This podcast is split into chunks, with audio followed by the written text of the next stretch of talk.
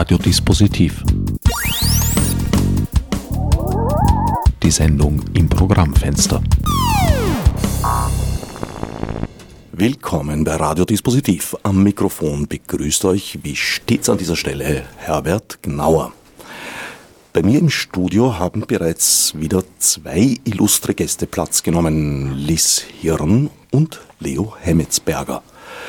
Das Grundthema der heutigen Sendung, sage ich mal, ist die lange Nacht der Philosophie. Die kommende Woche, ich habe mir das Datum aufgeschrieben, am, was, was, am 20. Mittwoch, 20. Juni, Dankeschön. Ich habe mir so viel aufgeschrieben zur Mai. heutigen Sendung. Mai. Mai. Mai, oh weh. Na gut, äh, dazu kann man sagen, in Wien ist es jetzt noch Montagmorgen und ich brauche noch ein bisschen. In Linz kann ich schon Mahlzeit sagen, in Innsbruck und Dornbirn ist es jetzt späterer Nachmittag, früherer Abend, also was sagt man da? Servus. Die lange Nacht der Philosophie, jetzt haben wir uns auf einen Termin geeinigt. Mittwoch, 20. Mai ab 19 Uhr gibt es rund 20 Events an 14 verschiedenen Orten. Ein wahrer, wahres Monsterprogramm geradezu. Ja, und es wäre keine philosophische Veranstaltung, wenn nicht schon um 18 Uhr begonnen würde. Also wir haben eine spezielle Veranstaltung für Kinder. Philosophie für Kinder, die wegen der Uhrzeit eben schon um 18 Uhr beginnt. Aber das Main Program, wenn man das so sagen darf, für die Erwachsenen beginnt um 19 Uhr. Philosophie für Kinder, das macht jetzt schon so eine, eine, eine erste Nebengasse auf. Was kann man sich darunter vorstellen? Naja, Papa, warum ist der Himmel blau? Papa, warum ist das Wasser nass? Papa, was ist Denken? Oder Mama, was ist Denken? Ja? Und diesen, diesen Fragen nachzugehen und da Antworten drauf zu wissen oder einfach zu, zu spielerisch heranzugehen an dieses Thema Philosophie, an dieses Thema Denken. Und da gibt es bei uns ein paar Spezialistinnen und Spezialisten, die sich dem Thema angenommen haben und die machen dort sozusagen einen Kurzworkshop das ist die Gabriele Rufsorati und die macht das im Philomedia in der, in der Josefsgasse um 18 Uhr und damit beginnt die Nacht der Philosophie. Papa, Mama, was ist Denken, würde ich jetzt als philosophisches Kerngebiet sehen. Aber warum ist der Himmel blau, ist doch eher eine Frage an die Physiker. Ich habe mal im vierten Bezirk gewohnt, ja, und da hat unter mir ein Physiker gewohnt, ein, ein Perser, und das war interessant. Als wir uns kennengelernt haben, so im Stiegenhaus, hat er mich gefragt, was ich mache. Ich habe gesagt, naja, ich beschäftige mich ein bisschen mit Philosophie. Und er hat gesagt, das ist interessant, ich bin Physiker, weil wir forschen dem nach, was Sie gedacht haben. Dann hätte man den Zusammenhang zwischen Physik und Philosophie schon hergestellt. Also die edelste Aufgabe der Philosophie, Vordenker und geistige Avantgarde zu sein. Lies Hirn, siehst du das auch so? Ich habe gerade überlegt, was ich da hinzufügen kann. Ähm, ich glaube, das, das hat der Lea schon ganz gut äh, zusammengefasst. Ich glaube schon, dass Philosophie einen Realitätsbezug braucht und der ist so in den Medien sehr oft verloren gegangen. Das heißt, es ist dann eine eine Wohlfühlphilosophie oder, oder eine, eine Esoterik-Philosophie. Ähm, und ähm, ich glaube, dass der Philosophie sehr, sehr viel mehr kann und ich glaube, dass dieses Programm auch äh, an der Lange Nacht der Philosophie, also das sehr schön zeigt, also wie komplex das, äh, das Thema Philosophie ist und ähm, wie viele Experten es dazu gibt, gibt es ja noch sehr viel mehr. 20 können da aus ihren Kernbereichen etwas vortragen und das finde ich eigentlich sehr spannend. Also ja, ich gehe da mit. Also gute Philosophie sollte auch Vordenker hervorbringen, auf jeden Fall. Das ist euch beiden ja gemein. Ihr beides seid emsig damit beschäftigt, die Philosophie aus dem Elfenbeinturm und aus den Wandelgängen herauszulösen und in die Praxis zu führen. Ja, genau. Das hast du sehr schön eingeleitet. Äh, es gibt da in Österreich die Gesellschaft für angewandte Philosophie, die im Jahr 2004 gegründet wurde von ein paar engagierten Philosophinnen und Philosophen, die sich gedacht haben, es müsste doch möglich sein, sich auch außerhalb des universitären Kanons zu bewegen und zu treffen. Und daraus ist ein mehr oder weniger quirliges Netzwerk entstanden, wo wir einander, also ich bin später eingestiegen, sieben oder acht, wo wir einander in der Regel mäßig oft getroffen haben und zusammengesetzt haben und eben diese Fragen durchdiskutiert haben. Und da gibt es von Zeit zu Zeit vom einen oder der anderen Publikationen und dann haben sich erweiterte Felder ergeben, über die wir heute noch, glaube ich, ein bisschen plaudern werden. bei dir sind es ja sogar so richtige Interventionen, sage ich mal vorsichtig, im, im Sozialkontext. Ja, das ist eigentlich mein Ziel, ja. Äh, also ich habe mir irgendwann überlegt, dass ähm, Philosophie für mich schon etwas ist, was in das reale Leben eingreift. Da gehe ich jetzt ein bisschen in die Richtung von Marx natürlich, ja. Also es muss auch gesellschaftliche Relevanz haben und Denken hat ja auch immer gesellschaftliche Relevanz. Deshalb war es für mich sehr interessant, ähm, durch Kunst und Reisen auch äh, der Philosophie hineinzubringen und zu schauen, also wie wirken Ideen in anderen Kulturen, ja, was, was sind da Unterschiede, was sind Gemeinsamkeiten. Ähm, und da gibt es schon Felder, wo, wo sehr viel Arbeit ist, gerade auch für Philosophen. Ja, und das ist auch eine, die mich sehr interessiert. Ja. Also es ist schon Philosophie aus dem Elfenbeinturm auf die Straße holen ein bisschen, ja, so im kynischen Sinne, ja. Ähm, ja, äh, dem, dem Boden verschaffen. Ja? Und da ist es dann oft auch ein, ein bisschen schmutzig, sage ich immer. Ja? Es ist dann nicht nur schön und nicht nur in einem akademischen Umfeld, sondern dann, da werden dann wirklich Ideen auf den Prüfstand auch gebracht. Ja? Ist nicht immer fein. So in etwa hätte ich mir das Projekt Krasse Kultur, du Opfer vorgestellt. ja, das ist ein gutes Beispiel dafür. Ähm, äh, war ein Projekt, äh, das voriges Jahr gestartet äh, ist in Wien im 15. Bezirk. Das ist der Bezirk mit den meisten Menschen mit Migrationshintergrund. Hat durchaus seine Brennpunkte. Ähm, das ist nicht nur der 10., 11. Bezirk, sondern auch der 15. Bezirk. Da ist Mehrsprachigkeit ein Thema, da ist äh, Gewalt ein Thema und auch Diskriminierung ein ganz, ganz großes Thema. Und ja, also da, da ist es dann schon mal anders. Also mit Jugendlichen mit 14, 15, 16-Jährigen äh, im öffentlichen Raum zu philosophieren, das hat schon seine Tücken. Ja? Also da muss man auch Kritik einstecken können. Ja. Da muss man, glaube ich, alles Mögliche einstecken können, vermute ich mal. Das stimmt, ja. Auch schlechtes Wetter.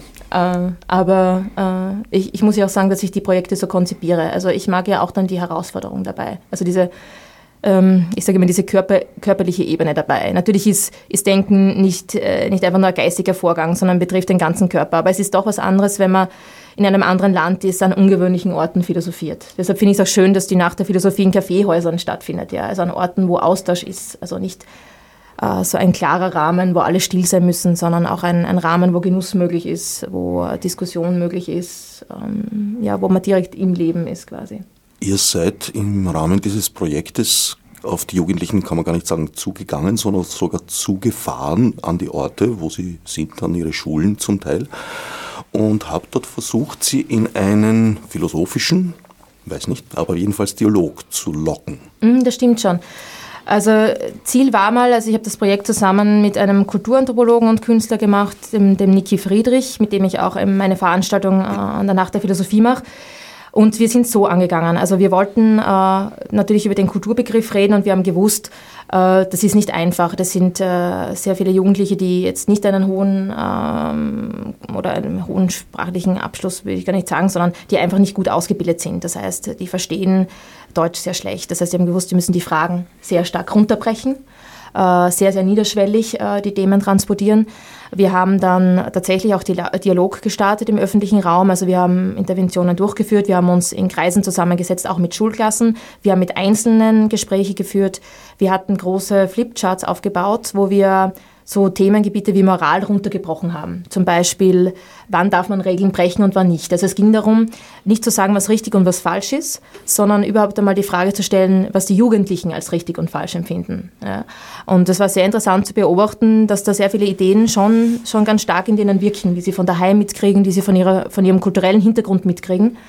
Und äh, da ist tatsächlich eine, eine Diskussion entstanden. Also die Grüppchen sind gekommen und haben dann wirklich über diese Fragen auch selbstständig diskutiert. Also da war, da war ich dann gar nicht mehr notwendig, sondern da gab es dann Diskussionen, wie ist es erlaubt, eine Flasche zu stehlen, wenn jemand gerade erstickt ja, äh, und ich kann mit dem Wasser denjenigen jetzt retten, ja, äh, und dann äh, sind moralische Fragen aufgetaucht, wie, ist es dann überhaupt noch ein Verbrechen, wenn ich jemand anderen rette, ja, oder kann man das dann überhaupt noch stehlen nennen? Also es war sehr, sehr interessant zu sehen, ähm, wie viel da da ist. Also in, in, in, welcher Rolle seid ihr den Jugendlichen entgegengetreten? Habt ihr gesagt, wir sind Philosophen und Sozialarbeiter und wir reden jetzt mit euch? Kann ich mir schwer vorstellen. Na, beides nicht. Also weder, weder Sozialarbeiter noch Philosophen, noch am ersten Philosophen, aber eher als ähm, Menschen, die auf sie zugehen und mit ihnen philosophieren wollen. Ähm, also auf einer sehr nicht auf der Ebene, ich weiß mehr als du, das ist ja sowieso nicht Philosophie, sondern auf der Ebene, ähm, lass uns darüber sprechen, äh, wie, wie wir uns darauf einigen können, wie wir das sehen. Ja? Äh, also es,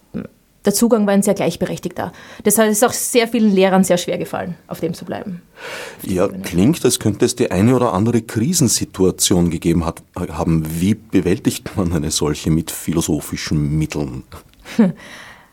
Also, ich muss ja sagen, äh, ich hatte sehr oft, äh, ich, ich habe sehr oft an die Stoiker gedacht bei manchen Situationen, vor allem wenn dann der Ärger aufschwappt oder wenn man dann wirklich mit, mit Wut äh, konfrontiert ist, ja, oder auch äh, schon in Richtung körperlicher Gewalt konfrontiert ist. Da kommt natürlich dann oft dieses, dieses Konzept von ja, wie soll ich sagen, Seelenruhe, Toleranz, ja, also einfach diese, diese Affektlosigkeit so als Ideal, aber das stimmt natürlich nicht. Du bist dann persönlich involviert, du fühlst dich persönlich angegriffen, betroffen. Ist nicht sehr oft vorgekommen. Die paar Mal, die es vorgekommen ist, war es wirklich sehr unangenehm. Ähm, was ich aber gesehen habe, ist, dass das Wichtigste ist, dass man eine gewisse Distanz trotzdem wahrt. Also, dass man den Ärger gemeinsam danach bearbeitet. Äh, aber Toleranz ist ein hartes Konzept, gerade wenn es auch um religiöse Vorstellungen geht. Also, das ist es ist mir ganz stark untergekommen. Ja. Das ist euch immer gelungen, die Konflikte auf, so weit aufzulösen, dass man einander die Hand geben konnte oder gab es da echte Desaster auch? Äh, Desaster nicht, aber wir sind schon auch, es gab schon auch Situationen, wo das nicht zu klären war, also wo man einfach auseinandergeht und sagt, das sind einfach unterschiedliche Konzepte. Ähm, war aber dann auch nicht so negativ. Also es war durchaus dann so, dass, dass man sagt, okay, ihr, ihr seht das anders als wir, wir können drüber nachdenken, aber im Moment ist es nicht für uns vorstellbar, so zu handeln wie ihr. Ja, äh, das kam von Jugendlichen, ja, äh, aber das war schon eine andere Ebene als jetzt bloße Gewalt oder Beschimpfung. Also da sind wir schon einen Schritt weiter gewesen. Ja. Aber natürlich gibt es nicht nur Einigkeit. Also immer wo interkulturelle Kommunikation ist, ist, ist Clash und Konflikt zuerst. Ja. Und dann, dann redet man sich aus, wenn man es auf diese Ebene schafft. Also das, das, damit rechne ich. Das Leben im Konflikt oder im Widerspruch, sagen wir mal, ist ja eine hohe Kunst. Damit sind wir beim Thema, beim nächsten kleinen Thema. Das ist euch auch gemein, die Verbindung zur Kunst. Du hältst einerseits, also du, Leo, man sieht ja nicht, wenn ich jetzt anschaue, im Radio, im Fernsehen ist das leichter, da ist der Bildregisseur für solche Klarheiten zuständig. Schuss gegen Schuss, ne? Genau. Also, du bist jetzt im Gegenschuss. Du bist einerseits äh, lehrend tätig, du hältst einen Lehrgang für kulturelles Management, andererseits auch als aktiver Künstler. Also, ähm, zu beiden Fragen Korrekturen. Ich habe den Lehrgang für Kulturmanagement an der Universität äh, einige Jahre geleitet. Da ist momentan sistiert, wie das auf der Uni heißt, wenn ein Lehrgang überarbeitet wird. Aber ich bin als Dozent am Institut für Kulturkonzepte schon seit vielen Jahren tätig und äh, das ist die erste Geschichte, was mir viel Spaß macht. Und das zweite ist, dass ich mich selber nicht als Künstler verstehe, sondern als Philosoph, der mit Künstlerinnen und Künstlern zusammenarbeitet. Also diese Grenze möchte ich schon gezogen wissen und das macht sehr viel Spaß. Hat das historisch starke Wurzeln, das Zusammenwirken von Kunst und Philosophie, oder ist das etwas, was ich jetzt verstärkt vor allem in den letzten zehn Jahren wahrnehme? Also von Susanne Granzer, Arno Böhler und äh, Philosophy on Stage angefangen bis eben jetzt lange Nacht der Philosophie. Also sofern die Kunst, äh, wie, die, wie deine Sendung ja schön heißt, ihr eigenes Dispositiv ist, das heißt sich die Rahmenbedingungen setzt und auch ähm, sozusagen die Fragen aufwirft, um die es ihr geht und dieses Feld autonom bestimmt, wird sie ohne bescheidene philosophische Reflexion nicht auskommen. Denn in dem Moment, wo ich die Sprache dazu nehme, bin ich in der Philosophie. Und äh, du hast das Wort historisch verwendet. Ich glaube, dass das eigentlich immer schon so war. Es war halt nur leider die Philosophie lange Zeit sehr stark äh, theologisch konnotiert und konnte sich erst, ich sage jetzt einmal im langen Zug, im langen Kampf der Aufklärung emanzipieren. Und seither hat sie ihre eigenständige Position, ich sage jetzt einmal, wiedergewonnen und steht in einer steten Auseinandersetzung mit der Kunst. Und in der zeitgenössischen Kunst, die ja diese Fragen auch aufwirft und auch vergegenständlicht, ähm, ist, die, ist das Zusammenwirken mit der Philosophie, ich sage jetzt fast, etwas Natürliches. Es geht gar nicht anders. Ist es nicht vielleicht sogar die Auseinandersetzung mit denselben Themen mit anderen Mitteln? Ja. Das war jetzt zu wenig für eine Radiosendung. Nein, das stimmt schon. Ähm, also ich, ich habe jetzt gerade überlegt, äh, wenn, wenn ich mit Künstlern, Künstlerinnen zusammenarbeite und auch selbst künstlerisch tätig bin, dann äh, empfinde ich das schon so. Also es ist eine, eine Möglichkeit, eine Idee besser anschaulich zu machen. Also besser zu verbildlichen, tatsächlich, ja. Ähm, und es hilft vielen Menschen, die ähm, nicht so sehr in die Lektüre vertieft sind, die nicht, wie sie oft sagen, Zeit haben, jetzt einen dicken äh, Wälzer durchzuackern, ja, Heidegger oder so. Vielleicht die Idee einfach mal anders zu fassen, mal anders anzugehen, mal zu sehen, warum es überhaupt geht bei dieser Idee. Also ich finde, da ist Kunst einfach ein sehr sinnvolles Mittel ja, und ein, kann gut mit Philosophie zusammenarbeiten. Ich würde nicht sagen, es ist dasselbe, aber ähm, es hilft mir definitiv in meiner Arbeit. Und Philosophie ist insofern ja auch zugleich Brückenbauer. Man hat bei mhm. Philosophie immer die Vorstellung, ja, da gibt es Hegel, Heidegger, Kant und wenn man, wenn, man, wenn man das liest, wird einem zuerst einmal schlecht und man denkt sich, furchtbare Terminologie, ah, das werde ich nie kapieren, aber mhm. Philosophie ist genauso, weil du vorhin von der Praxis gesprochen hast. Philosophie ist auch Vermittlerin. Und ich denke mir, dass gerade die Veranstaltung, so wie die Nacht der Philosophie, äh, in einigen Bereichen niederschwellig beginnt. Ich habe das von den Kindern zuerst gesagt. Äh, und wo wir jetzt nicht im akademischen Bereich unterwegs sind. Ja. Ich halte den akademischen Bereich für sehr wichtig, weil der, es ist ja eigentlich ein Zufall, dass die Philosophie auf der Uni gelandet ist. Ja. Das ist ein Verdienst von Humboldt und dem sozusagen ähm, bildungsbürgerlichen Ideal der, der, der, Wissensaneignung, wo die Philosophie dann ganz oben gestanden ist. Und wir dürfen uns glücklich schätzen, dass sie noch immer auf der Universität sein darf, obwohl sie ja nutzlos ist. Und das ist ja in diesen Zeiten etwas, wo man sagen kann, Moment, alles was nutzlos ist, gehört einmal sofort eliminiert, weil da gibt es, das ist weder effizient noch effektiv, als nutzlos ist. Mhm. Und äh, diese Freiheit, die wir auf der Uni haben, sich auf der einen Seite Philosophie geschichtlich und auf der anderen Seite mit Detailproblemen bis in die Gedankenstrich, Beistrichebene hinunter auseinanderzusetzen, das ist was Wunderbares. Aber ich brauche genauso die Möglichkeit äh, von einer, ich nenne es jetzt Alltagsphilosophie, von dem, was Menschen bewegt, in dem, was sie für sich selbst in ihrem Leben für wichtig achten und dort eine Reflexionsmöglichkeit zu haben, die nicht in der Ratgeber äh, Kategorie. Kategorie, danke. Na, ich, ich, hätte jetzt was Schlimmeres gesagt, aber du hast das sehr schön abgefedert. trau, trau dich ruhig. Trau furchtbar, dich. ja, das ist ja furch, furch, furchtbar, was es da sozusagen in Buchhandlungen gibt. Und die Philosophie, weil sie eben auch sehr selbstkritisch ist und weil sie methodenplural ist und weil sie immer mehr Fragen stellt, als sie Antworten geben kann, ist, und das war auch für mich so der, einfach der spannende Zugang, warum ich überhaupt zur Philosophie gekommen bin. Mich erinnert das jetzt ein wenig an etwas, was einer meiner letzten Sendungsgäste gesagt hat. Der Statistiker und Mathematiker Erich Neuwirth hat gemeint, Mathematik, das ist etwas, das kann ich in meinem Kopf betreiben und braucht keine, keinerlei Kontakt zur Außenwelt. Das äh, existiert in sich.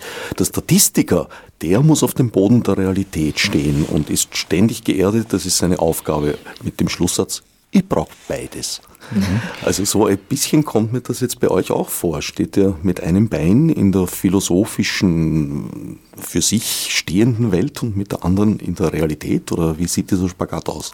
Also vielleicht ein kurzer, eine kurze Antwort dazu. Philosophie lebt für mich wesentlich im Dialog.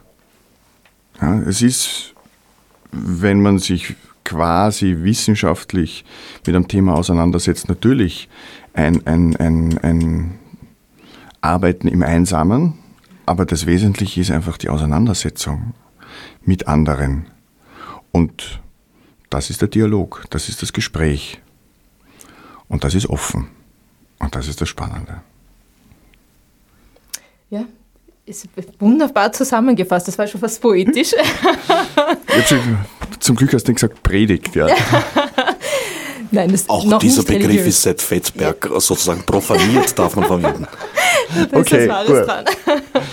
Na, das, das stimmt absolut. Ich wollte noch mal kurz zurückgehen zu dem, was du gesagt hast, mit dem, es hat keinen Nutzen. Da ist was Wahres dran. Und das erinnert mich an ein Interview von, von Franz Schuh, ich glaube, das war 2013, als ich das gelesen habe. Und das hat mich sehr erwischt, weil ich erinnere mich, dass ich tatsächlich, ähm, dass es... Ähm, ja, fast als Frevel empfunden habe, etwas zu studieren, mich auf etwas einzulassen, wo man nicht einen direkten Nutzen ablesen kann. Und ich kann mich erinnern, dass für mich das ganz besonders wichtig war, weil dieser Nutzen immer in einen gesellschaftlichen Kontext eingebettet ist und ich die Rolle jetzt als Philosoph, Philosophin nicht als außerhalb sehe, aber schon mit einem gewissen Abstand. Ja? Also man darf ruhig nicht nutzen, ja? man darf ruhig nicht konform sein, äh, weil man dadurch Inputs einbringen kann oder Dinge vielleicht feststellen kann, die wer, der im System direkt drinnen ist ja? und seinen Nutzen erfüllen muss, auch in diesem System. Ja? Und das ist, kann auch durchaus sehr positiv sein, ja? Äh, nicht sehen kann. Äh, und diese kritische kritische Stellung natürlich eine ist, äh, die, die nicht jeder einnehmen kann, sonst wird das System instabil werden. Was ich sagen will, ist, ähm, ich halte es für ganz, ganz wichtig, äh, dass man sich nicht nur nutzbar macht und, und nicht nur gefallen will und nicht nur freundlich und lieb sein will. Ja? Also ich, ich finde, das fehlt auch ein bisschen zu sagen, was, was nicht passt, aber, das ist jetzt ganz wichtig, auch gleichzeitig Konzepte zu bringen, ähm, die man diskutieren kann, um etwas zu verbessern. Also es reicht nicht nur als Kritiker von gesellschaftlichen Verhältnissen, von kulturellen Bedingungen aufzutreten, man muss schon auch äh, Vorschläge bringen, die auch kritisierbar sind. Also ähm, nur, nur, nur der Marktschreier sein oder nur der, der, der Pessimist sein, das, also das finde ich, das reicht nicht. Ja? Also man muss schon auch sein, sein, seine konstruktiven Beiträge leisten. Ja? Also insofern vielleicht doch auch nutzen. Ja. Ein Stichwort ist vorher gefallen, Beratung. Auch das ist ja eine alte und edle Aufgabe der Philosophen und Philosophinnen. Naja, weiß man nicht so recht viel drüber. Bei Louise Busch, wenn ich mal nachschauen, wird sicher auch gegeben haben, sind nur aus der Geschichte gekippt. Zu denen ging man ja auch teils in der Antike, um sich Beratung zu holen.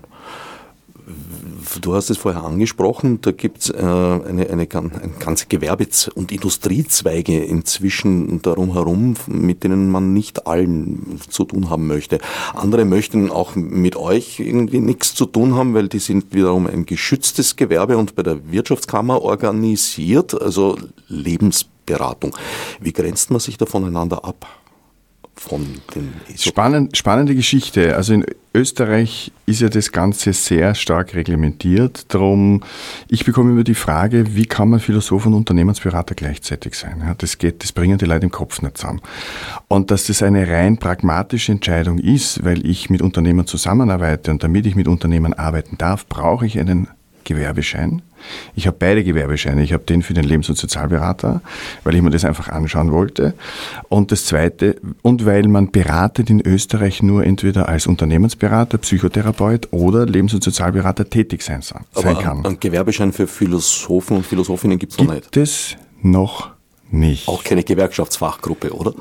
Es gibt jetzt den postgradualen Lehrgang an der Universität Wien für philosophische Praxis. Den hat die Gesellschaft für angewandte Philosophie gemeinsam mit der Universität Wien entwickelt. Vielleicht auch ein bisschen was, ähm, weil die Universität der Meinung war, wir müssen auch etwas für die vielen Philosophinnen und Philosophen tun, die aus der Uni rauskommen. Äh, etwas Nutzenstiftendes und da ist man an uns herangetreten und, und wir haben gemeinsam dann diesen Lehrgang entwickelt unter der wissenschaftlichen Leitung von Konrad Paul Liesmann. Der läuft jetzt gerade. Ähm, aber es gibt noch keinen philosophischen Gewerbeschein, was nicht heißt, dass es den nicht vielleicht irgendwann geben wird. Schauen wir mal, auf schön österreichisch. Wenn ich aber in Unternehmen, das ist das, das ist eines der Felder, wo ich tätig bin. Wenn man mit, mit Unternehmen zusammenarbeitet, brauche ich einen Gewerbeschein als Unternehmensberater und den habe ich für den Bereich Personal. Also ich bin kein Betriebswirt, kein Financer, kein Controller, sondern ich arbeite mit Menschen in Organisationen vor allem im Bereich äh, Ethik und Compliance, das heißt, wenn es um Korruptionsprävention und so weiter und so fort geht, in dem Bereich bin ich tätig und dann brauchst du einen Ethiker.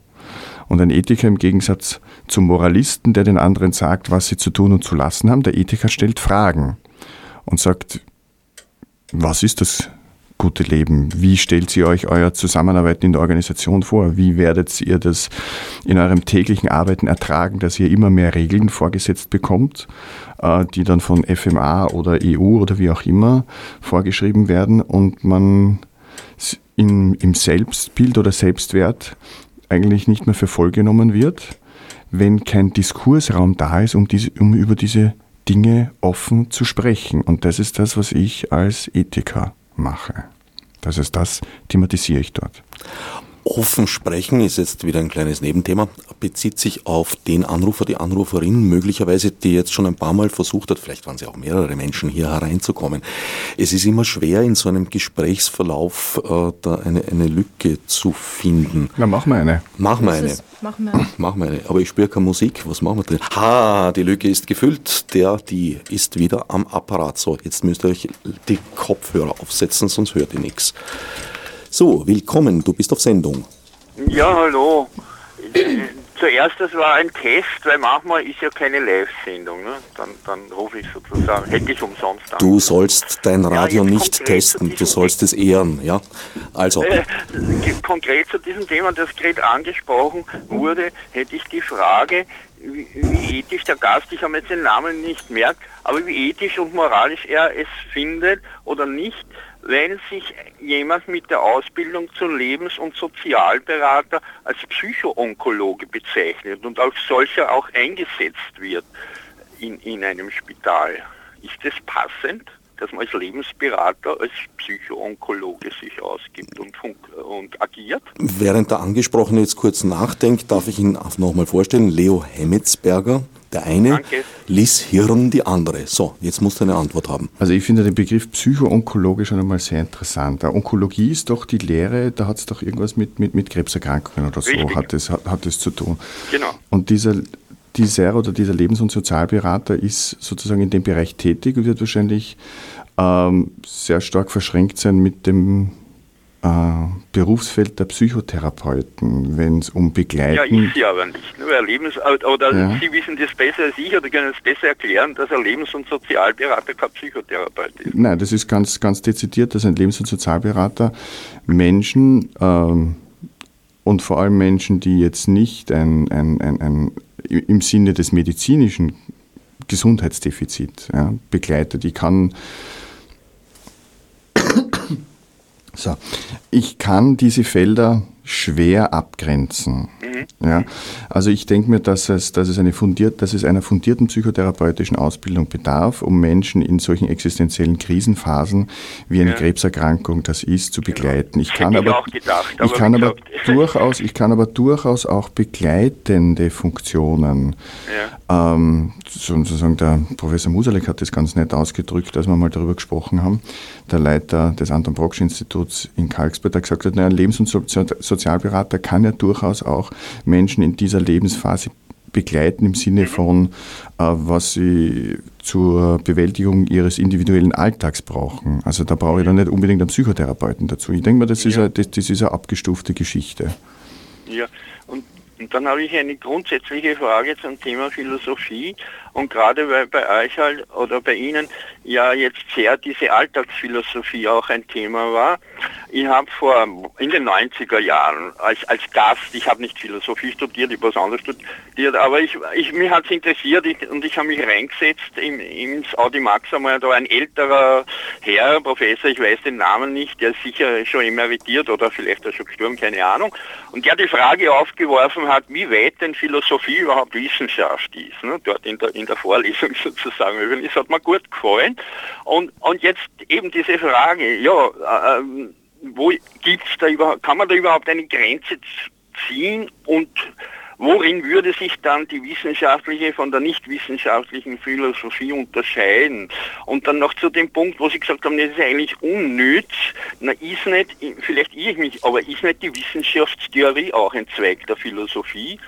Und die wäre ja nicht gerade unnütz. Ich glaube, jetzt machen, Und- ich glaube, jetzt machen wir eine kurze Zäsur, weil das war jetzt schon ein, ein, ein ganzer Haufen an Fragen. Das würde Nein, fast ich für die restliche Sendung führen mit der sein. Wissenschaftstheorie. Mir kommt oft vor, bei vielen äh, Fächern, Sparten, die auf Universitäten gelehrt werden, wird, wird die Wissenschaftstheorie eher stiefkindlich, sagen wir mal so, behandelt. Und Da- wenn da man haben Sie schon recht, ja. Damit also checken würde sozusagen, würde vielleicht vieles auf der Uni nicht mehr passieren, was passiert. Danke. Danke für den Input. Wir werden versuchen, das jetzt äh, flächendeckend zu beantworten. Genau. Ähm, da haben Sie schon recht. Äh, Wissenschaftstheorie äh, gehört natürlich zur Philosophie dazu, ist sogar ein sehr, sehr wesentlicher Zweig. Ähm, es gehört aber auch zur Philosophie äh, Argumentationstheorie, auch die wird äh, kaum gelehrt. Man darf sich glücklich schätzen, wenn es mal ein, zwei Lehrveranstaltungen gibt, die, wenn man Glück hat, von einem äh, guten Logiker und einer guten Logikerin äh, ausgeführt wird, äh, die sehr hilfreich sind. Man muss sich ja schon vorstellen, Philosophie hantiert ja mit Sprache, sie argumentiert, äh, das heißt, äh, sie ist auf Argumente angewiesen, die sie überprüfen kann. Und da gibt es natürlich Kriterien. Das heißt, äh, einfach irgendwo dahin philosophieren, ähm, das ist nicht der Sinn der Sache. Also man kann Argumente prüfen, man kann schauen, sind sie logisch folgerichtig, sind sie im Einklang mit den Naturgesetzen. Da kommt natürlich auch die Wissenschaft herein. Also was, welche Naturgesetze haben wir festgestellt? Äh, ist, wie gesagt, die logische Folgerichtigkeit gegeben? Gibt es irgendwelche dogmatischen Setz, äh, Setzungen? Gibt es Zirkelschlüsse?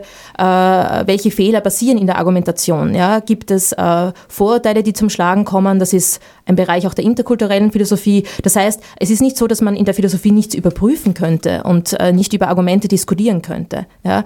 Die Grenze zwischen einer Philosophie, die ein gewisses akademisches, wissenschaftliches Niveau hat, und einer Philosophie, die man auch in Esoterik-Shops findet, ja, ist natürlich immer schwer abzugrenzen. Und ich fürchte, dass sich im Moment zweitere besser verkauft als die erstere. Äh, das heißt aber nicht, dass nicht Philosophie, die auch im Alltag oder zum Beispiel in der Nacht der Philosophie zum Tragen kommt, auf, auf einem wissenschaftlichen Niveau oder auf akademischem Niveau basiert. Ja? Also da gibt es leider ganz, ganz viele, die da so im Zwischenbereich hantieren und sich verkaufen wollen. Ja? Aber Sie haben natürlich vollkommen recht. Äh, Wissenschaftstheorie ist ein wichtiger Part da hat sie auch natürlich ihren Nutzen, auch als Kritikerin der Wissenschaften. Äh, diese Rolle hat die Philosophie äh, vor allem im 20. Jahrhundert und auch jetzt nimmt sie diese Rolle sehr, sehr stark ein und da hat sie einen großen Nutzen. Ja? Aber äh, sie entwickelt nicht direkt ein Medikament gegen Krankheiten und sie kann auch nicht eine Antwort auf dringliche moralische Fragen geben. Ja? Sie kann da, wie gesagt, nur die richtigen Fragen stellen versuchen. Ja? Vielleicht ein, eines meiner Lieblingswörter von Odo Marquardt in dem Zusammenhang Philosophie als Inkompetenz Kompensationskompetenz. Damit will er dann natürlich naturgemäß immer auch im Bereich der Religion. Ja, also sozusagen das Wissen um das Scheitern der Anläufe, die philosophische Systeme und Ansätze im Laufe der Jahrhunderte, immer wieder ähm, erlitten haben. Das heißt, die Philosophie lebt in dem Bewusstsein, dass es immer ein, eines neuen Anlaufs, einer neuen Fragestellung bedarf. Insofern geht sie ja dem wissenschaftlichen Arbeiten voraus.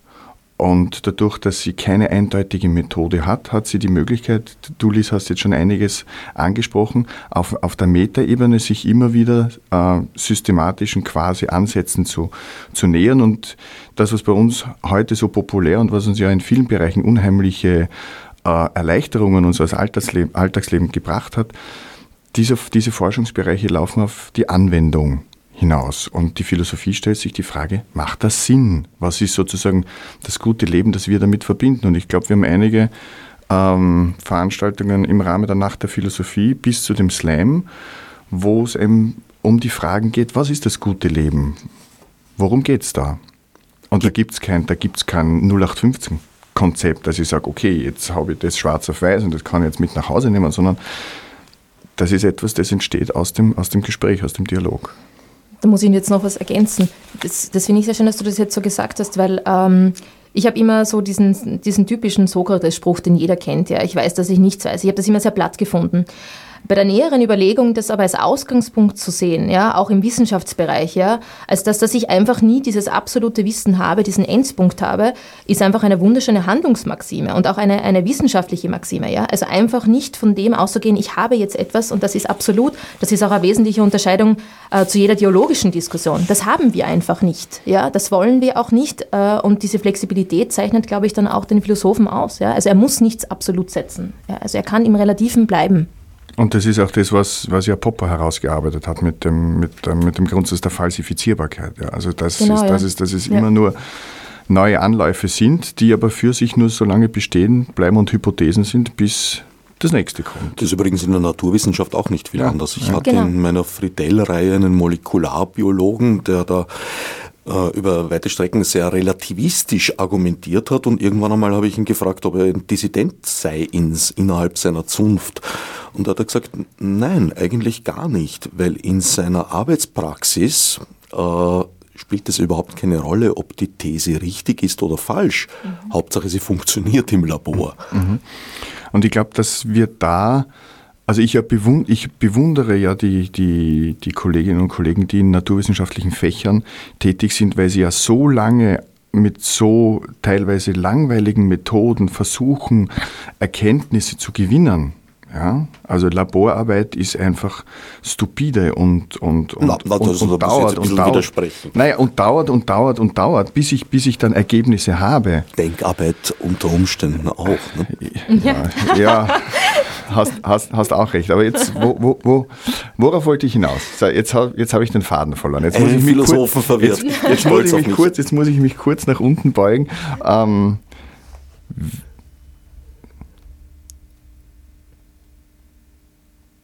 Ach, ist so eine Pause was Schönes.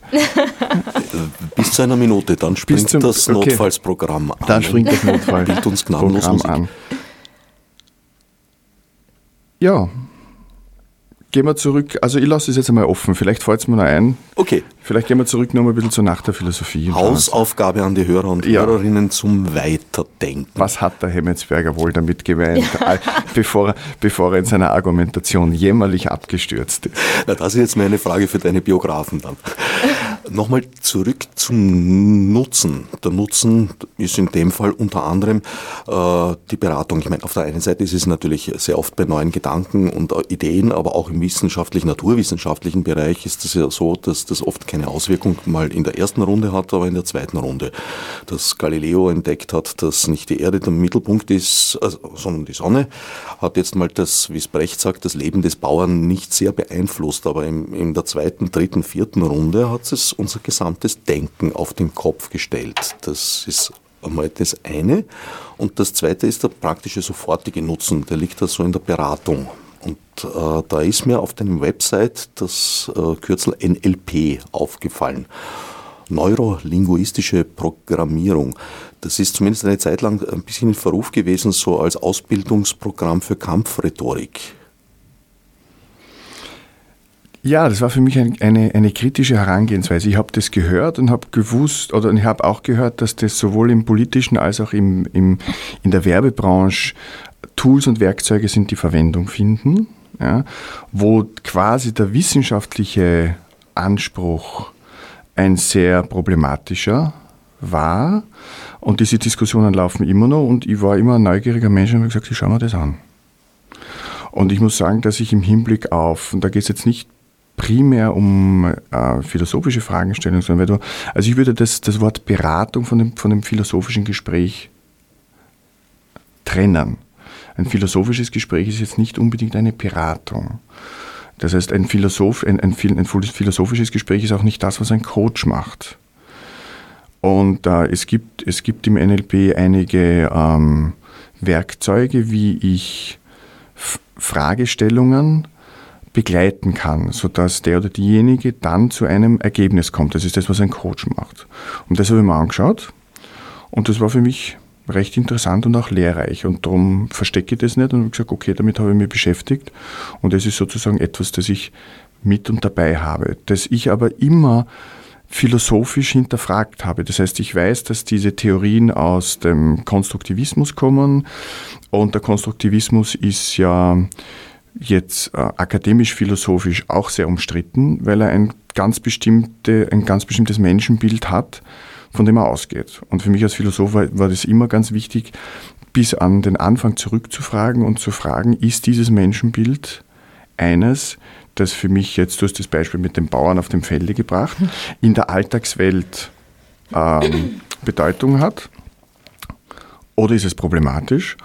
Und wie gehe ich damit jetzt im, im, im beruflichen Kontext um?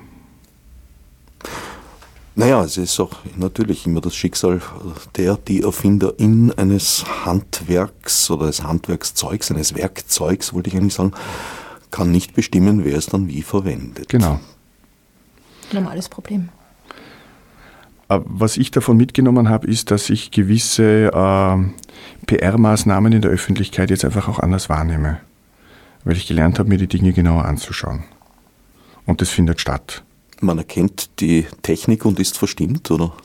Man erkennt die Technik und weist jemanden anderen, der es nicht sieht, darauf hin und sagt, schau dir das einmal genau an, die arbeiten so und so, damit du das und das dir mitnimmst. Aha, das ist mir gar nicht aufgefallen. Ich sage, siehst du, Also da passieren sozusagen visuell oder auditiv, sublimine, also unterhalb der Grenze bestimmte Akzentuierungen, die dann im Endeffekt einen Ausschlag geben können oder nicht. Ich spreche jetzt von Werbung oder Werbung im politischen Bereich. Die Philosophie hat ja auch in den letzten, weiß ich nicht, 150 Jahren oder so, ich bin ganz schlecht in der Philosophiegeschichte, eine sehr starke Hinwendung zur Politik erfahren. Naja, Philosophie war immer schon politisch. Ja. Und da kann man schon in der Antike anfangen. Äh, zumindest, dass sie im Gegensatz zur Politik steht. Obwohl das auch irgendwie eine kritische Angelegenheit ist, weil die Sophisten, die ja quasi äh, nicht als Philosophen gelten, sondern tatsächlich als Kampfrhetoriker gelten und sich insofern unterscheiden, ja auch schon politisch engagiert waren. Äh, man denkt an Seneca von den Stoa, ja, äh, auch berühmt geworden, dass er irgendwie äh, mit seiner Philosophie nicht ganz angekommen ist, zumindest nicht beim Herrscher seiner Zeit.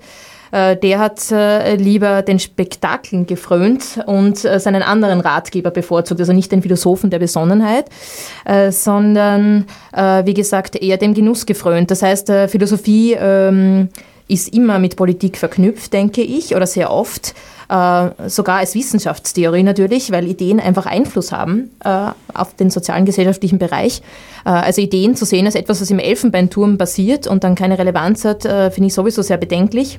Sehr viele Ideen brauchen Zeit, so wie es Nietzsche sagt, ja, und kommen auf langsamen Füßen daher. Und die ändern oft ganz viel. Also äh, war auch interessant mal äh, zu hören, jetzt kurz, äh, als ich auf der Uni in Tanga war, äh, kamen die Studenten zu mir und haben gesagt, es ist schon interessant, irgendwie alles, was wir an gesellschaftspolitischen Änderungen haben, an Ideologien haben, Philosophien haben, kommt aus Europa aber ihr habt es nicht geschafft, in Europa eine einzige Religion hervorzubringen. Ja? Also die habt ihr alle importiert aus dem Orient. Äh, und wir haben, äh, sei es Kommunismus, Sozialismus, äh, Demokratie, quasi importieren wir von euch. Ja? Das ist schon interessant. Das Spirituelle habt ihr scheinbar nicht so drauf. Ähm, war ich im Moment etwas perplex, aber äh, hat schon auch seine Wahrheit, ja. Ähm, kann man schwer, kann man schwer ähm, dagegen sprechen, ja. Aber da spielt zum Beispiel auch Marx eine Rolle, ja. Also ganz, ganz viele Dinge, die in Europa und in der Philosophie verstanden haben, haben ihren Niederschlag in der Politik gefunden. Und das waren bitte große gesellschaftspolitische Veränderungen. Also äh, von wegen Elfenbeinturm. Also das äh, hat tatsächlich Welt verändert. Du hast es jetzt schon angesprochen, du hast eine Gastdozentur inne zurzeit in Tanger in Marokko. Bei euch beiden spielt ja dieses äh, internationale, der Austausch zwischen Kulturräumen, zwischen Sprachen, Migrationsbewegungen, spielt ja alles eine große Rolle bei euch. Ja, stimmt. Äh, ist aber auch schwer wegzudenken, weil äh, ja Philosophie auch immer mit Austausch zu tun hat, also seit den Beginnen der Philosophie. Also wenn wir sind nicht die Ersten, die, die denken, dass es wichtig ist, dass äh, Wissen zirkuliert. Äh, die, die meisten Philosophen haben, sind sehr viel gereist, schon von der Antike an. Also ich glaube, das liegt auch im Geist der Wissenschaft, ja, diesen Austausch zu suchen. Und äh, noch dazu bin ich ein Verfechter der, der Theorie, dass Reisen auch etwas mit einem selbst macht. Äh, insofern, dass man äh, einfach mit dem man auch körperlich mit einer anderen Umgebung konfrontiert ist, einfach ganz offen ist für neue Dinge. Ja, also dass man auch diese ähm, wie will ich jetzt sagen, diese existenzielle Situation hat, dass man wo ist, wo man fremd ist. Ja, also nicht nur in, in, in Geisteswelten fremd ist, sondern tatsächlich mal wo fremd ist und dann auch etwas sagt, was äh, bei anderen nicht so ankommt und dann schon in einer Situation ist, die äh, von einem gesitteten akademischen Kontext sehr weit entfernt ist. Ja? Und da kommt wieder dieses Bild vom Bauern am Feld. Ja? Ähm, das finde ich sehr schlagend. Das war tatsächlich für mich auch mal ein Argument zu sagen, ähm, je ferner, desto besser äh, und je mehr Reisen, desto besser. Weil ich mir gedacht habe, also Philosophie und Ideen müssen schon auch Relevanz haben für den Bauern am Feld. Also sie müssen zumindest nachvollziehbar sein. Also Ideen, die, die man nicht verstehen kann, äh, haben ihre Berechtigung, haben in einem intellektuellen, akademischen Kontext natürlich ihre Berechtigung. Ich finde den total wichtig. Äh, aber interessant war für mich, äh, auch äh, ethische Konzepte mir durchzudenken oder zu diskutieren, die auch für einen Bauern am Feld jetzt so plakativ gesprochen Realität haben können. Ja? Und man muss schon sagen, ob man dafür ist oder dagegen, Marx hat das schon zum Beispiel erreicht, ja, mit seinen Konzepten, ja. Also man, mit diesen Konzepten sind sehr, sehr viele Menschen konfrontiert worden, mit denen kann man auch jetzt drüber diskutieren, ja. Ähm, ja, gerade vor kurzem äh, im Rahmen eines Kunstprojekts mit einer Russin äh, diskutiert, die schon lange hier lebt, die äh, also, äh, wie gesagt, sehr kritisch eingestellt war, also sehr, sehr dem Kommunismus zugeneigt war und diese Konzepte diskutiert hat. äh, und dann mit mir ethische Fragen versucht hat zu diskutieren, weil sie gemeint hat, als Philosophin hätte ich eine Antwort darauf, was jetzt richtig und was falsch wäre. Da war sie dann, glaube ich, ein bisschen enttäuscht. Nicht eh viel mehr die, die, die Disziplin oder das, sagen wir mal, die Aufgabe der Philosophie, Fragen zu stellen, als Antworten zu geben? Also das ist für mich die Sache, ja.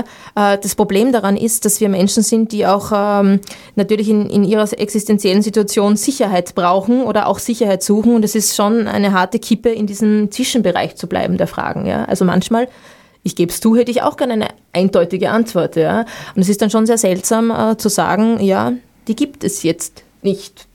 Also, da bleibt nur die Frage im Raum. Ja. Und, das, und, und vor allem die richtige Frage zu stellen. Ich glaube, wenn ich es ja. richtig im Kopf habe, schreibt der Kant am Anfang der Kritik der reinen Vernunft auch irgendwo sozusagen, dass es die richtige, dass es der richtigen Frage bedarf, weil sonst wäre es ungefähr so, da wären wir wieder bei den Bauern am Feld, dass der eine versucht, den Ziegenbock zu melken und der andere das Sieb darunter hält. Also ja. Kant hat manchmal versucht, auch etwas humoristisch zu sein. Ich weiß nicht, wie weit ihm das jetzt da gelungen ist. aber diese aber Fragen bewirken Nachdenkprozesse. Und das ist das, das, ist das Wesentliche. Ja, mit Ant Antworten kriege ich an jeder Straßenecke. Die Frage ist, äh, um bei dem zu bleiben, den ich gerade zitiert habe, der Ausgang des Menschen aus seiner selbstverschuldeten Unmündigkeit. Das ist, äh, wie weit, wie weit äh, mute ich es mir selbst zu, unsicher sein zu dürfen? Wie weit ist es ähm, aus, der, aus der individuellen sozusagen Existenz heraus möglich, dass ich mich nicht auf tradierte dogmatische Systeme verlasse, die mich in meiner Kontingenzbewältigung von der Geburt bis zum Tod und der Frage nach dem, was nachher kommt, falsch was kommt, mhm. was ich ja eher nicht glaube. Für mich ist ja das Diesseitige das wesentlich Interessantere. Und dann auch noch zu sagen, Moment einmal, nichts ist fix, Zitat Ostbahn, Kurti und das nur vielleicht, das sind dann die spannenden Fragen. Ja? Und ich glaube, das ist genuin europäisch, diese, diese, diese Kraft der radikalen Verunsicherung von all dem, was mir als traditionell überkommen angeboten wird, dass wenn du dann das glaubst, dann ist sozusagen das Ganze erledigt und halte dich an gewisse Rituale und es wird dir gut dabei gehen. Mhm. Das ist nicht der philosophische Weg. Ist, stimmt. Ist das nicht ein bisschen auch ein Klischee, wenn du sagst, das ist jetzt genuin europäisch?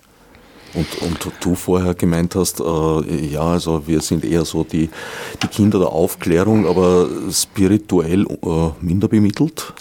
Also ich würde sagen, wir, wir ähm, wir leben in ein, vor allem, im, vor allem im europäischen Raum, ja, wenn ich mir die Diskussionen über zu den Kreationisten in Amerika anschaue, fallen ja die schon mal raus. Aber äh, im, im, im, im europäischen Raum ist es schon etwas Spezielles und ich glaube nicht, dass es ein Klischee ist. Also im, im, im Vergleich zu den 7 Milliarden oder 8 Milliarden, die auf diesem Planeten in ganz unterschiedlichen Kulturräumen ähm, ihre Erfahrungen oder die Interpretationsmöglichkeiten ihrer Erfahrungen vorgelebt bekommen, haben wir hier schon eine ganz spezielle Situation. Diese Freiheit im Denken und diese Freiheit, dieses Denken auch äußern zu dürfen. Und da kann man in Europa noch einmal um einiges sozusagen den Fokus zuschärfen. Da bleiben wenige Länder übrig, wo es möglich ist, das in der Öffentlichkeit zu sagen, mhm. außer man ist bereit, die Konsequenzen dafür zu tragen. Und dann kann ich es überall sagen. Dann kann ich es als Frau auch in Saudi-Arabien machen. Aber dann ist schnell Schluss mit lustig. Eine Möglichkeit, an die Öffentlichkeit zu treten, bietet sich eben in der lange Nacht der Philosophie. Ganz so fern dem akademischen Bereich, wie du vorher behauptet hast, ist es ja aber nun auch wieder nicht. Also Wiens oberakademischer Philosoph Konrad Paul Lissmann zum Beispiel hält da, ich weiß gar nicht, einen Vortrag, eine Performance wird er eher nicht machen, aber vielleicht ein Streitgespräch. Na, er macht es gemeinsam mit der Donata Romizzi und äh, Vielleicht als Erklärung. Wir haben, wir haben, wir haben in, der, in der Gesellschaft für angewandte Philosophie lange darüber diskutiert, was die Philosophen so machen, was die Aufnahmekriterien sein sollen bei uns. Und dann kamen wir schon zu dem Schluss, dass die Absolvierung eines Magister- oder Bachelorstudiums sozusagen die Voraussetzung ist, damit wir nicht in diese ESO-Schiene hineinfallen, die die Liz kurz beschrieben hat. Und ich habe in dem Netzwerk jetzt über die, ähm, über die GAP, wie wir sagen, und über diejenigen, die in den letzten beiden Jahren, weil Ausgegangen ist die Initiative ursprünglich vom Echo Media Verlag über den Helmut Schneider. Der hat das Kind geboren, wir haben das Kind übernommen.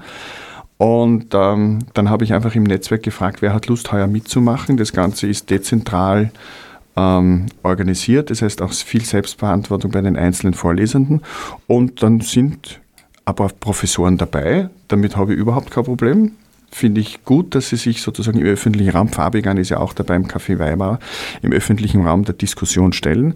Aber wir haben auch performative Formate. Das heißt, es ist das Slam, es ist äh, eine ähm, die Simone Klein, die sehr stark auch mit dem Bereich Musik arbeitet, die heuer im Bereich Sprachspiele was machen will.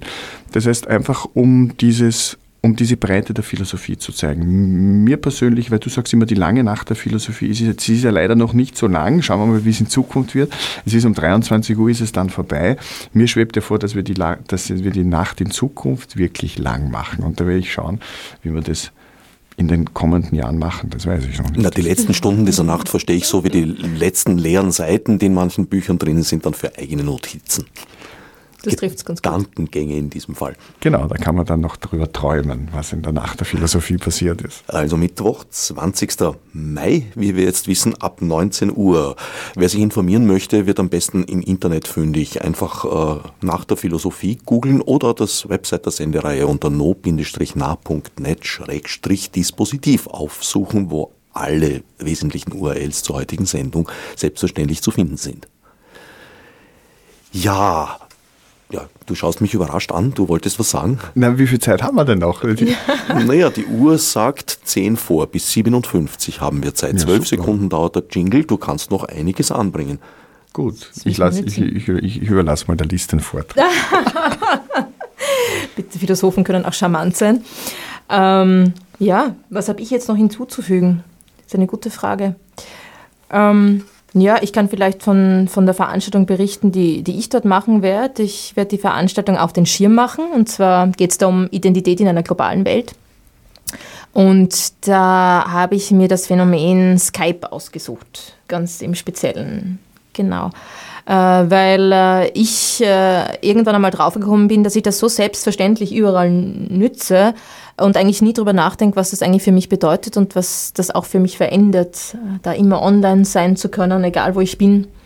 Also welche Sicherheit ich gewinne und ähm, ja, was das auch für mein Sein bedeutet. Also wo, wo bin ich denn eigentlich, wenn ich im Netz bin? Ja, und spielt dann das eigentlich noch eine, äh, eine Rolle, dass ich weit entfernt bin? Also muss ich dann eigentlich noch reisen, wenn ich ja eigentlich eh überall sein kann. Ja? Also das ist für mich dann schon eine existenzielle Frage. Äh, ja, was, was, was verändert das eigentlich? Wo bin ich denn eigentlich die ganze Zeit? Ja. Da sind wir jetzt leider, oder nein, leider möchte ich nicht sagen, aber wir sind äh, um die Probe aufs Exempel umgefallen, weil eine Zeit lang hat es so ausgesehen, als genau. würdest du über Skype an dieser Sendung teilnehmen. Was mich durchaus interessiert hätte, habe ich nämlich noch nie gemacht, also nicht mhm. über eine ganze Sendung. Aber trotzdem ist es mir lieber, dich hier zu sehen. Ja, ich bin auch lieber anwesend. vielleicht, noch, anwesend. vielleicht noch eine ganz interessante Geschichte. Es konnten ja alle Teilnehmerinnen und Teilnehmer ihre Themen selbst bestimmen. Ich habe gesagt, okay, was wollt ihr machen? Und für mich haben sich da schon interessante Schwerpunkte herausentwickelt. Also die Katharina Latziner wird im Phil, wo du um 19 Uhr äh, anwesend, nicht anwesend sein wirst, äh, über die Liebe sprechen. Manfred Rühl spricht über das Aphrodisiakum der Philosophie in der Prionität, dann Sonja Meisel äh, spricht zu Werten angesichts der Indifferenz der Liebe, also und Fabigan Alfred und Magda zur Romantik, Liebe, Kunst, Natur. Also irgendwie das Thema Liebe zieht sich da heuer durch. Und das finde ich spannend, dass dann unabhängig voneinander die, die Vortragenden oder die Diskussionspartner äh, dieses Thema gewählt haben. Es ist übrigens so, die Timeslots sind 19 und 21 Uhr.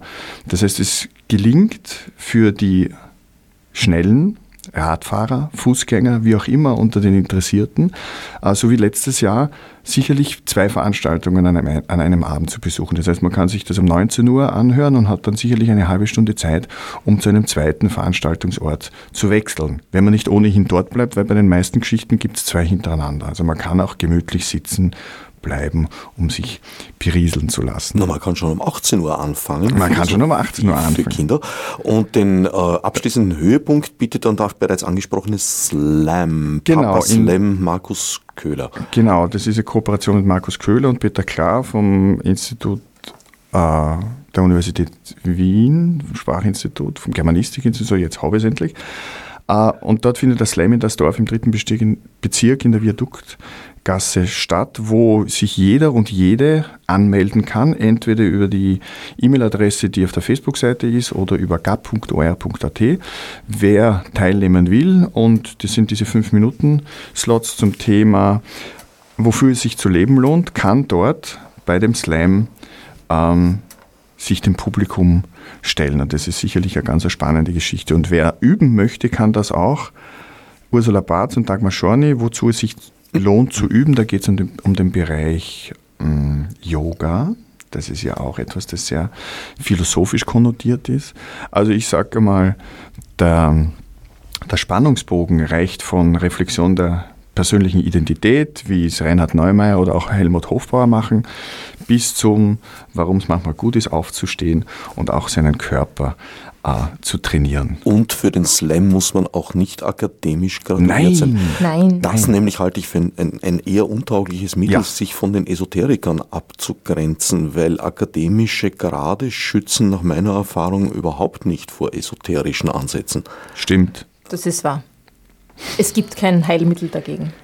Fürchte ich. Doch, die richtige Fragestellung. Okay, die richtige Frage. Okay, wir haben eines gefunden. So, eine Antwort hat es gegeben heute.